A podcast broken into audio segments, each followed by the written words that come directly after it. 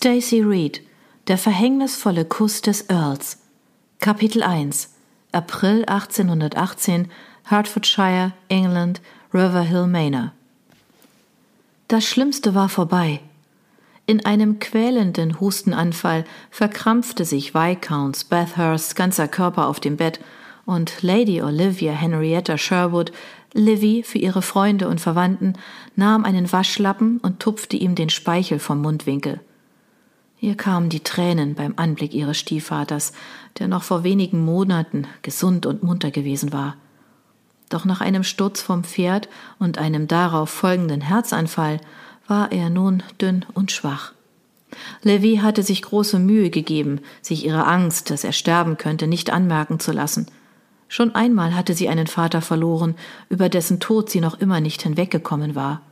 Alle, die Dienstboten eingeschlossen, hatten mit düsterer Miene auf das Ableben des Viscounts gewartet, doch er hatte sich wieder erholt und schien nun auf dem Weg der Besserung.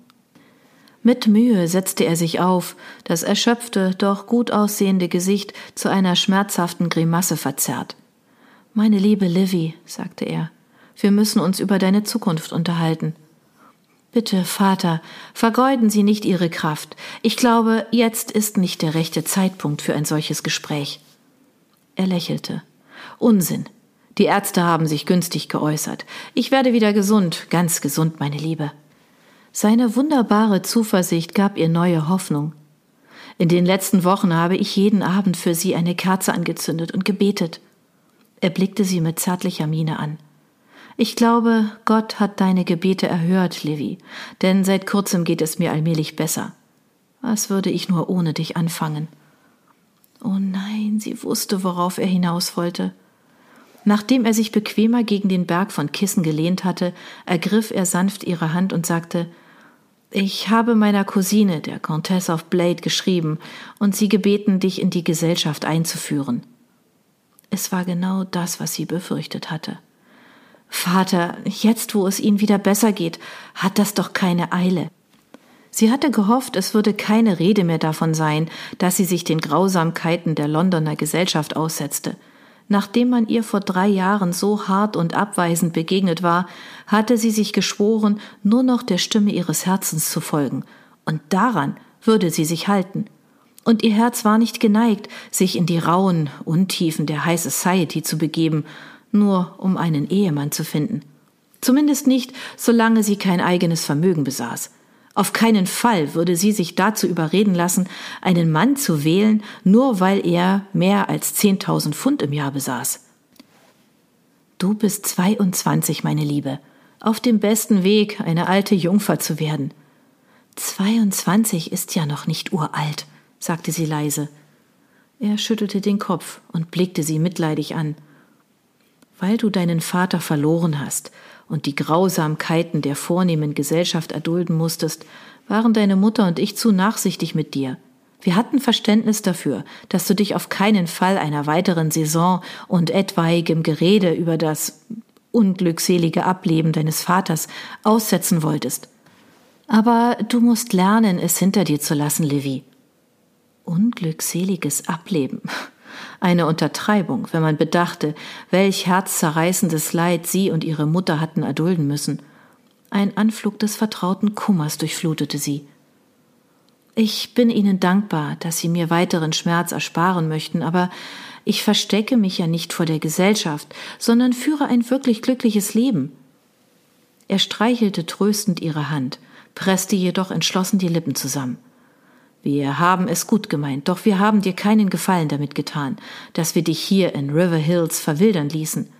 Du durftest fischen, jederzeit im See baden und mit deinen Gemälden handeln, anstatt in London den letzten Schliff zu bekommen, der nötig ist, um dir einen betuchten Gentleman zu verschaffen.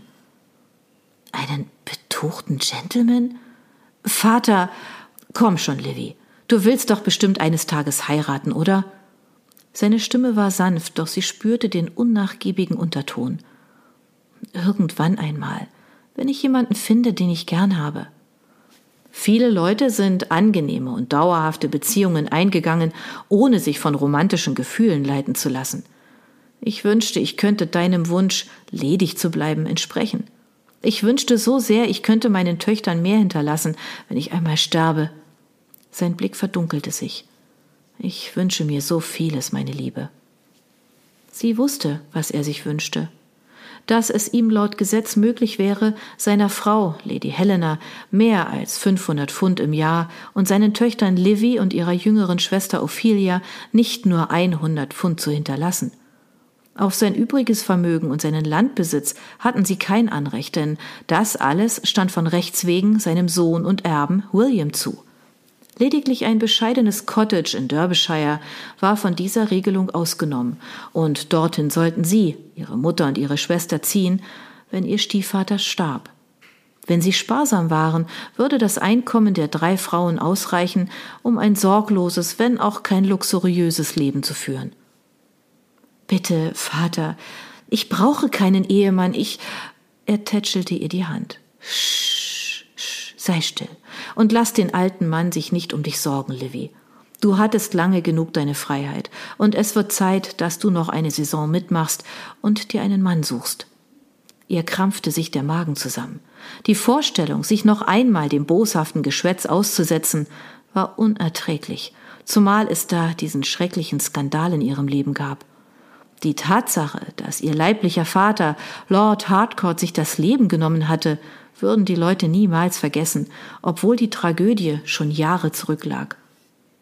Der anrüchige Lebenswandel ihres Vaters war auf Livy zurückgefallen, als hätte sie die Spielschulden gehabt und die Mätresse, ohne die ihr Vater nicht leben konnte.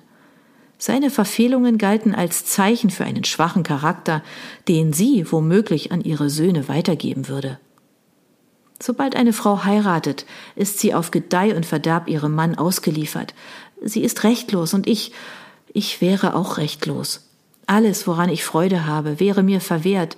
Gegen einen Ehemann, der mir meine Freiheit lässt, hätte ich nichts einzuwenden, aber ich glaube nicht, dass es so einen Mann gibt.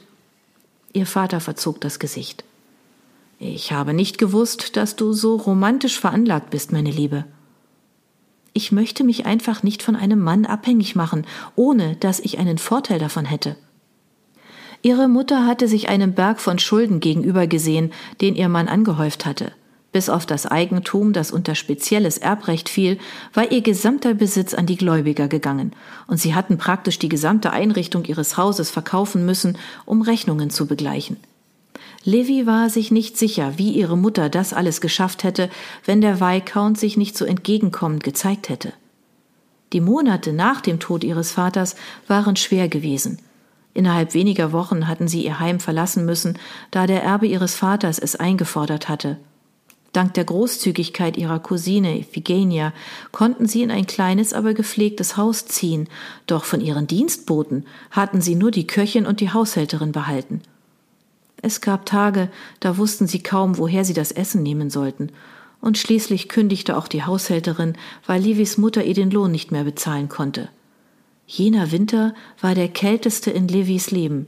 Und damals hatte sie gelernt, Tränen zu hassen, denn sie und ihre Mutter hatten monatelang nur geweint. Vor einigen Wochen hatte Levi zu ihrem Schrecken festgestellt, dass ihre Mutter, für den Fall, dass der Viscount starb, für Levi nur den Rat hatte, sich einen Mann zu suchen. Livy war wütend darüber, dass ihre Mutter gar nicht auf die Idee kam, sie könnten auch alleine zurechtkommen. Sind denn Häuser, Kutschen, Dienerschaft und Geld nicht auch von Vorteil, Livy? fragte ihr Stiefvater und riss sie damit aus ihren Grübeleien. All das kann ich mir auch von dem Geld kaufen, das ich selbst verdiene. Ich habe sieben Gemälde verkauft und mir ein hübsches Sümmchen beiseite gelegt. Das Einzige, was ich mir von einem Ehemann wünsche, sind die Dinge, die man nicht für Geld bekommt. Verständnis und Liebe, war ihre unverblümte Antwort. Sie hatte sich damit abgefunden, dass dieser Traum vielleicht für sie unerreichbar blieb, wegen ihres angeblich so wilden, unabhängigen Wesens und dem Makel eines schwachen Charakters, der ihr anhing. Sie würde sich jedenfalls nicht in Sehnsucht nach irgendeinem Mann verzehren, der sie als tugendhaft und ehrbar betrachtete, wenn doch nichts an ihr auszusetzen war. Du bist ein kluges und schönes Mädchen. Bleib immer so, wie du bist, Levi, hatte ihr Vater mehr als einmal zu ihr gesagt, wenn sie bedauerte, dass sie nicht die Tochter war, die ihre Mutter sich wünschte. Sie hatte ihn von Herzen geliebt und war am Boden zerstört gewesen, als er sich das Leben nahm. Stets hatte sie die Ratschläge befolgt, die er ihr im Leben gegeben hatte, doch die letzte und wichtigste Lehre hatte sie aus seinem Tod gezogen.